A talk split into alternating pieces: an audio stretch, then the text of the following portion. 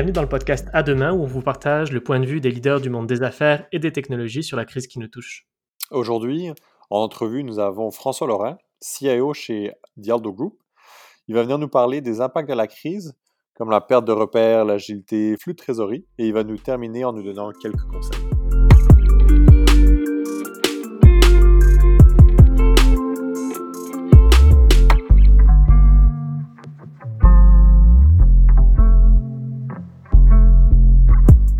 François. Premièrement, merci d'être avec nous aujourd'hui. Pour euh, notre auditoire, peux-tu te présenter? Ben, D'abord, merci pour l'invitation. Ça fait bien plaisir de me joindre à vous. Euh, ben, moi, euh, histoire rapide que je raconte souvent, ben, je suis quelqu'un qui a plus de 30 ans d'expérience dans les technologies de l'information.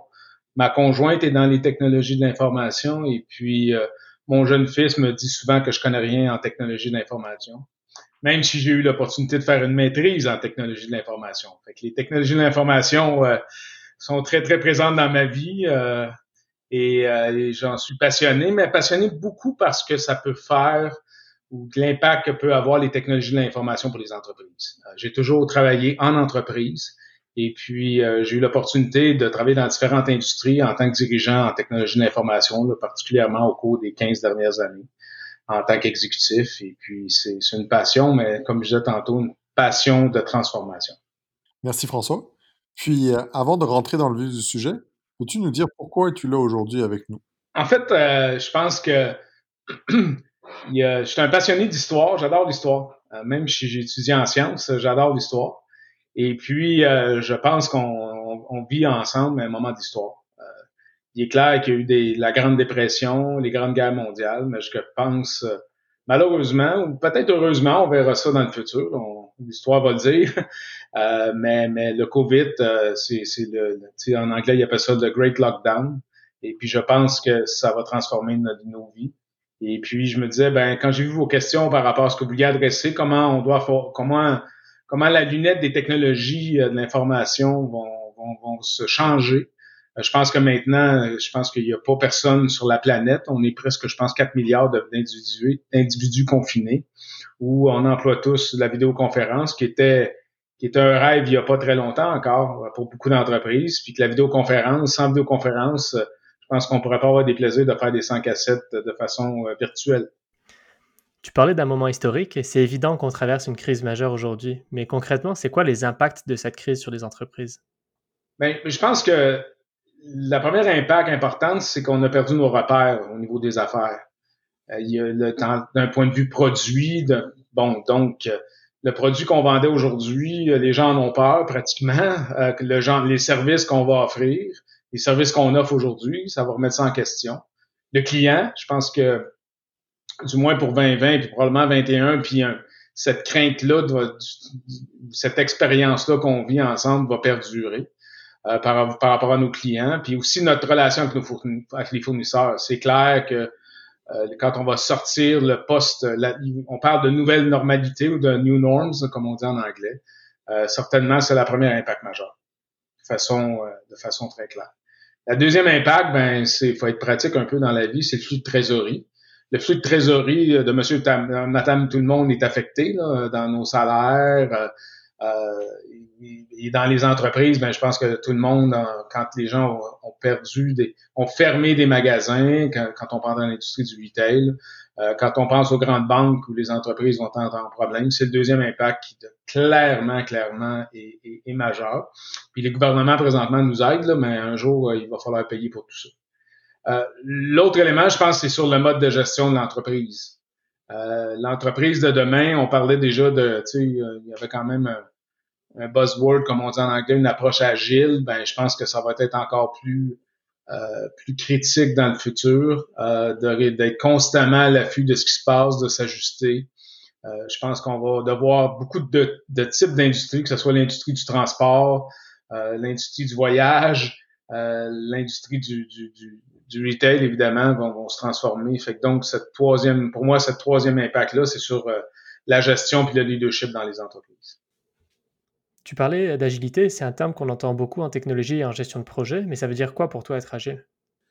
Ben, en fait, c'est d'apprendre. C'est de. Dans le passé, on parlait de grands projets, on définissait la portée, puis les besoins, puis on définissait un rêve, puis là, on, on investissait des sommes d'argent colossales avant de voir des résultats. Je pense que ce qu'on a appris maintenant, c'est pour, euh, dans le fond, euh, au lieu de rêver, implantons rapidement, livrons rapidement euh, des, des, des, bouts de solutions, faisons des compromis, puis expérimentons. Donc, c'est comme ça qu'on apprend, c'est comme ça qu'on évolue. Euh, qui a dit, quand on a créé l'application Facebook, que ça serait parmi les applications les plus utilisées dans le monde? Euh, probablement que les gens qui ont, qui ont créé ça, le, les premiers cas d'usage qu'ils en faisaient, c'était intéressant pour les amis, c'était intéressant pour les universitaires. Maintenant, ben, sur ces plateformes-là, c'est des plateformes de vente de produits, c'est n'importe une plateforme pour alerter les gens, etc., etc. Donc, il faut faire attention à des belles visions puis la pratique, et puis de voir un peu ce que les gens veulent avoir, ce que les gens s'attendent, puis il faut découvrir. Donc, euh, euh, je pense qu'on est à la fin là, de, de une grande vision, puis on crée, puis après ça, c'est terminé. C'est un cycle continuel. Donc, c'est juste d'être d'être plus pratique, d'être plus intelligent dans le fond dans une approche. Là. C'est. Le mot agile est peut-être surutilisé, mais ça veut utiliser gère ton, gère la portée de ton projet de façon un peu plus serrée, livre-en un bout, expérimente puis recommence. je pense que ça, ça, les gens, dans autrefois on disait ben non, ça va coûter tout le temps, ça va plus cher si on prend cette approche-là. Je pense que c'est une approche qui est, c'est pas une bonne façon de penser. Particulièrement en technologie de l'information, il y a des pages de, de mauvaises expériences qui se sont écrites avec des projets qui sont jamais terminés. Puis au-delà de, de, cette approche du leadership qui doit changer, ce serait quoi les autres conseils que tu donnerais à, des dirigeants d'entreprise et à des gestionnaires TI euh, pour traverser cette crise? Ben, je pense que je dirais pas un conseil, mais je dirais plus, euh, dans le fond, un, point de vue, parce que je pense qu'il n'y a pas personne qui peut donner des conseils dans le contexte actuel, parce que personne qui a, qui a vécu ça. Dans la dernière euh, grand événement de ce type-là, c'est fait en 1918. Euh, puis c'était tout un autre monde à cette époque-là. Mais je pense que c'est justement des beaux plans stratégiques, des plans tactiques. Euh, je pense qu'il faut, faut venir au jeu de base. Euh, des, des, au faut remettre le client plus que jamais. faut être sensible à ce que le client veut. Il faut être sensible à toute la chaîne de valeur, là, parce que les fournisseurs aussi vont être en problème. Là. Donc, toute la chaîne de valeur. Donc, il faut être constamment à, faire des scénarios. À tous les corps, non seulement il faut réviser les résultats, mais il faut réviser aussi où est-ce que l'entreprise euh, doit s'organiser puis doit s'en aller. Puis ça, ça va être le, le mot d'ordre en 2020. Ça va être le mot d'ordre en 2021, où ce que là, on va comprendre un peu mieux euh, l'impact concret de, de cette, euh, ce grand confinement. Tu me permets, Luc, d'ajouter un point. je pense que les gens, les entreprises, euh, ils avaient leur côté opérationnel, puis il y avait le côté projet. Hein. Dans tous les genres d'entreprises, euh, c'est deux. D'ailleurs, c'est le plus, le plus grand, le plus grand défi qu'en entreprise, c'est que tu as tes opérations quotidiennes, euh, soit d'opérer tes magasins, soit d'opérer ton réseau bancaire, puis en même temps, tu veux transformer. Hein. Tu veux, c'est devenu un mot à la mode, transformer, mais ce que tout simplement dire, c'est de faire évoluer les choses. Et puis là, ça va être encore plus important que les deux, ça rime. Fait que des concepts de gestion de portefeuille, des questions de priorité, puis de, toute la chaîne au complet. Donc, tous les intervenants dans l'entreprise avec un meilleur alignement, là, ça va être, euh, je pense qu'on va devoir amener ça à un niveau de maturité beaucoup plus grand qu'on voyait dans les entreprises parce que constamment, tu vas être euh, en, porte-à-faux entre la priorité des du day-to-day à, livrer tes produits, à livrer ton service, puis comment tu dois te transformer parce que le client, là, euh, va, va vraiment vouloir euh, s'ajuster à, à, son besoin de santé, sécurité, s'ajuster à son besoin plus vite, plus vite, plus vite, parce qu'il a appris qu'il commandait sur Internet, c'était livré le lendemain. Euh, fait que les exigences vont être beaucoup plus grandes. Puis on a une génération qu'on a éduquée à, avoir tout maintenant. Donc, ça va être ça va être majeur comme impact. Puis on est loin, on, on, le voit dans le COVID. Hein. Moi, j'ai mon comité exécutif est maintenant rendu euh, pratiquement tous les jours. Euh, la rencontre du comité stratégique d'entreprise, on est à tous les trois jours ensemble. Euh, on est loin du président qui fait son speech annuel puis qui dit ben c'est par là qu'on va aller cette année puis allez l'équipe d'exécutifs euh, réaliser ce que vous avez réalisé. Euh, je pense que oui, il va falloir se donner une vision, mais il va falloir justement que les, les, communications bidirectionnelles avec les employés, on fera pas des engagements une fois par année pour voir si nos employés sont engagés. Il va falloir être beaucoup plus proche de ce qui se passe dans la réalité. Euh, puis maintenant, on a les moyens technologiques de constamment être en communication, de constamment, que ce soit de façon anonyme ou de façon plus, plus ouverte, d'être vraiment plus arrimé. Puis on fait ça avec les clients d'ailleurs maintenant, de plus en plus avec tout ce qui se fait comme transaction sur sur, sur le web, tu es capable de vraiment de savoir le pouls de ton client, puis de voir qu'est-ce qui, tu sais, sans, sans embarquer dans des conversations d'intelligence artificielle, mais tu es capable de voir le client comment il se comporte, puis comment, oups, qu'est-ce qui devient une priorité qui n'était pas une priorité hier. Au-delà de la crise qu'on vit aujourd'hui, qu'est-ce que ce moment historique va laisser comme trace à long terme sur le monde de l'entreprise, d'après toi? Ben, je pense que ça va être une, je pense qu'on va avoir des clients avec une moins grande confiance. Donc, ça va être un client, euh, comment le client va se comporter dans le futur? On va avoir une génération de milléniaux, de milléniaux des 40 à 26 ans qui vont être marqués par ce grand confinement-là. Je suis convaincu de ça. Euh, donc, il va avoir une vue, différente sur le monde. Euh, un monde axé euh, clairement sur la santé. L'environnement qui était un élément de plus en plus important dans, le monde avec raison, ben, va être encore plus important. Euh, aussi, toute la chaîne d'approvisionnement mondiale va être questionnée, euh, que ça par les, par les, dans le fond, par les, les différentes nations. Euh, donc, la mondialisation va être requestionnée. Euh, donc, ça va être, ça va être un nouveau monde. C'est un monde ouvert où euh, mené uniquement par le capitalisme, puis bon, OK, envoyons en Chine, c'est moins coûteux. Euh, envoyons en Inde, c'est moins coûteux.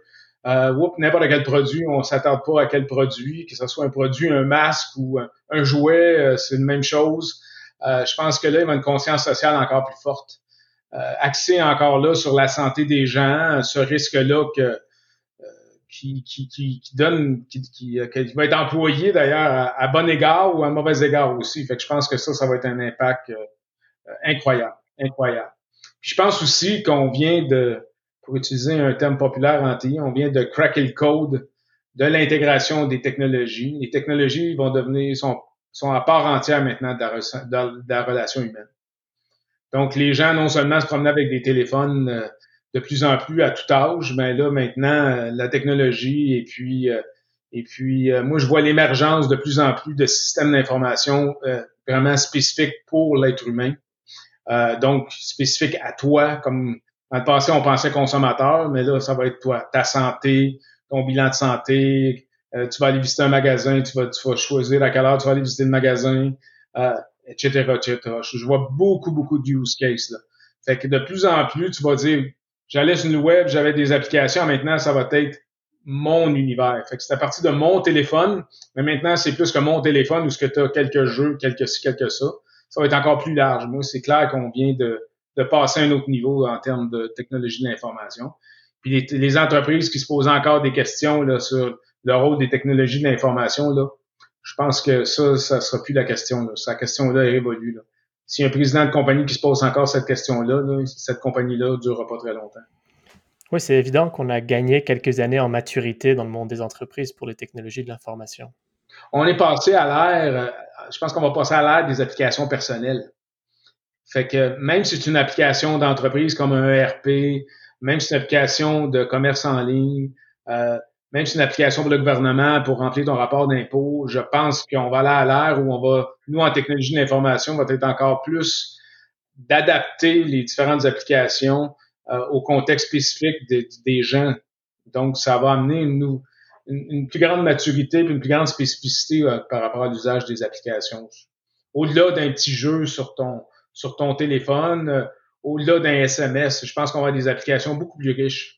C'est encore assez limité ce qu'on trouve sur un téléphone, là, à part d'une interface euh, qu'on utilise par l'entremise du, du, du, de l'appareil en tant que tel, mais je crois que les applications vont être encore plus bien designé pour vraiment que tu puisses vraiment faire des transactions avancées et consommer euh, sur, ton, sur ton téléphone.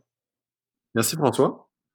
Sachant qu'on a parlé des impacts à long terme, peux-tu maintenant nous donner trois conseils pour l'avenir?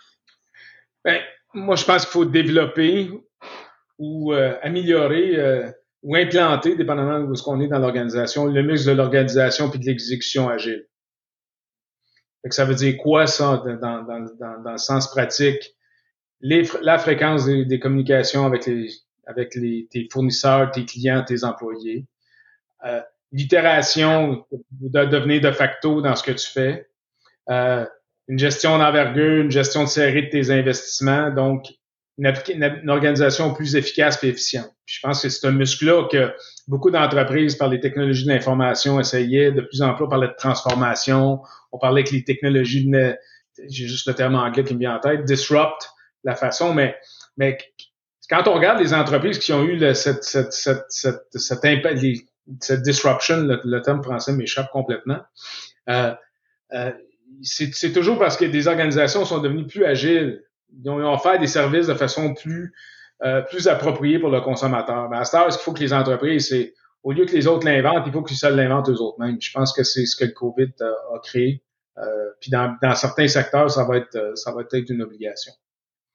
Euh, je pense que l'autre élément, c'est c'est je pense de comprendre encore plus loin le, les, les, les, attentes, les comportements des clients puis des collègues.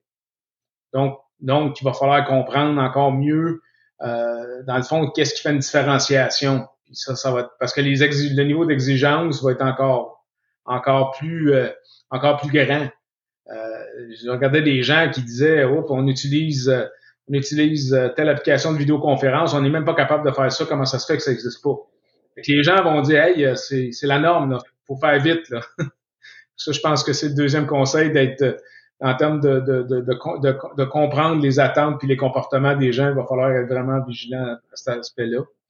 Et puis, dans le fond, c'est, il va falloir que les, gens en business et en technologie de l'information livrent, euh, dans le fond, répondre mieux aux besoins plus rapidement, de façon moins coûteuse. Puis, en anglais, on dit better, faster, cheaper. Là. Ça va être le modus operandi. Non seulement pour éviter de te faire, euh, de te faire impacter par, euh, par une nouvelle entreprise qui vient d'émerger, mais aussi par rapport à un client qui dit, oups, moi, là, mes exigences, c'est ça. Puis le client, ça va être des masses de gens. Là. je pense que ça va être une exigence d'un point de vue pays, ça va être une exigence d'un point de vue même en Amérique du Nord, une exigence en Europe, etc. Fait qu'on va le débat des, des, des le, le, débat des, de la géographie mondiale va revenir. Comme c'était des questions qu'on se posait dans les années 80 là, par rapport à la mondialisation. Euh, donc, euh, je pense qu'il va y avoir de grandes, grandes réflexions par rapport à, à ce qui s'en vient. Merci François. Luc et moi apprécions beaucoup le fait que tu aies pris le temps de venir nous parler aujourd'hui et de partager tes connaissances. Et puis, comme la mairesse Plante nous dit, ça va bien aller. Ben, merci de m'avoir donné l'opportunité d'échanger euh, sur des idées pour faire face tout le monde ensemble à ce qui va être un bon, un bon défi là, des, années, des années 2020 et plus. Au revoir. Bon Louis, qu'est-ce que tu retiens de cette entrevue et surtout, en tant que professionnel, qu'est-ce que tu peux mettre en application? Moi, un des points qui m'a, qui m'a, je pense, marqué le plus, c'est la notion de muscle, muscle agile. Pour moi, je comprends ça comme une sorte d'amélioration continue. Euh, un des meilleurs exemples, c'est quand on a essayé euh, de mettre en place avec mon équipe un meeting, un daily meeting pour euh, s'assurer de l'alignement en termes des priorités et puis se permettre d'être agile. Les premières fois, ça n'était pas nécessairement le cas, ou des fois il y avait un peu de résistance à savoir si ça allait apporter justement la valeur que ça devait apporter. Toutefois, petit à petit, en s'améliorant, en comprenant l'objectif de ce meeting-là journalier, on est capable de s'améliorer, on est capable de devenir plus agile. Donc, c'est se donner la chance qu'au début, ça soit pas parfait, qu'il faut se pratiquer pour ensuite pouvoir avoir vraiment les bénéfices espérés.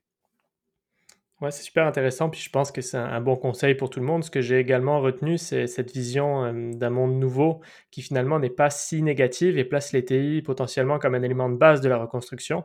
Et c'est finalement une opportunité pour nous de, de commencer à regarder ce qui se fait, quels sont les marchés nouveaux, les produits nouveaux, et se positionner sur ces nouvelles opportunités. Merci euh, d'avoir écouté à demain. On se retrouve bientôt avec des nouveaux invités. Merci.